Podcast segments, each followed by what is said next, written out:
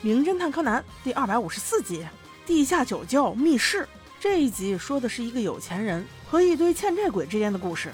有钱人名叫日下先生，他收藏了很多古董，有钱币，有物件，最重要的是各种各样的红葡萄酒。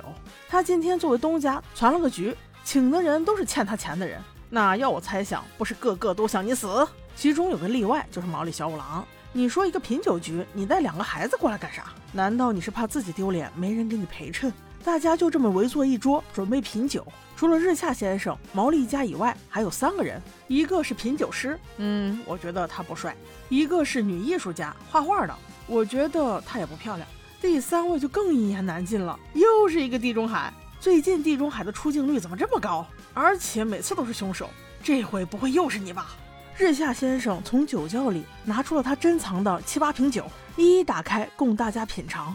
但是没有一瓶能难住品酒师的，每一瓶酒都说的头头是道，不但出处正确，而且年份都说的很准确，这让日下先生觉得自己的货都有点拿不出手了。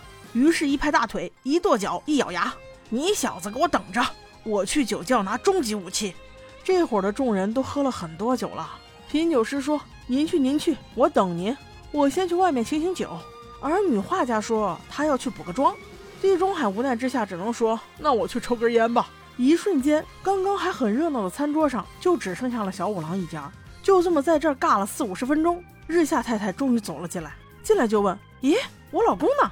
众人也觉惊奇：“这是在你家，你又找你老公，你问我们干嘛？”就这么面面相觑看了一会儿。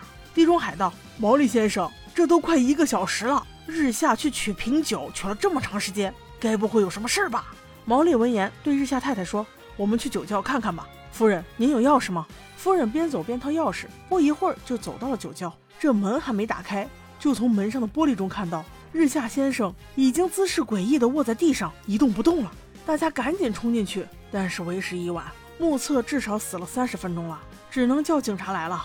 这次出警的又是木木警官。经警方调查。死者死因是窒息而亡，而整个酒窖应该属于密闭空间，除了门，只有一个气窗能够打开。气窗的大小虽然成人能够通过，但是安装有防盗系统，并没有被撬过的痕迹。反而是酒窖大门上，除了有日下夫妇的指纹以外，还有两个人的指纹，一个就是女画家的，而另一个是品酒师的。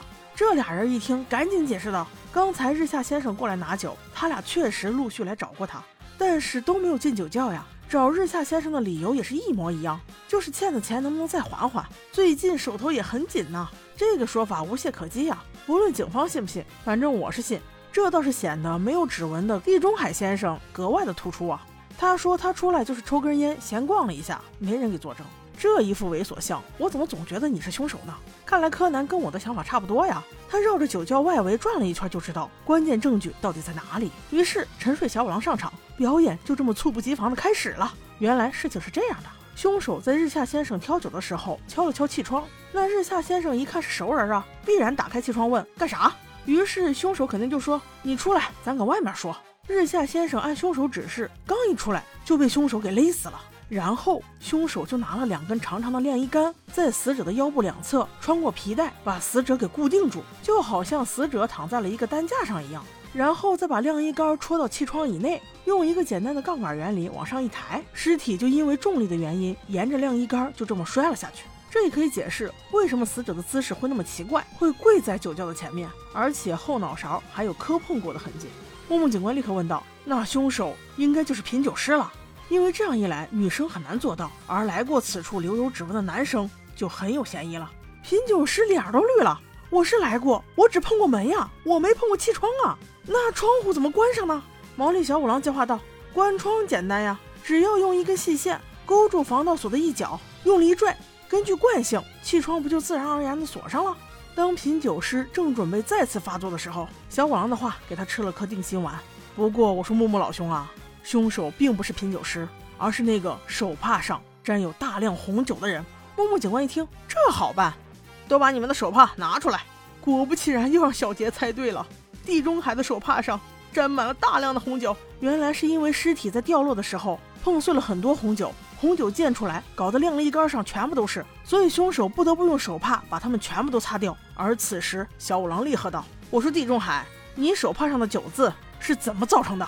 此时的地中海已经泪流满面了，显然是个怂货呀。他虽然没有正面回答，但是已经承认了。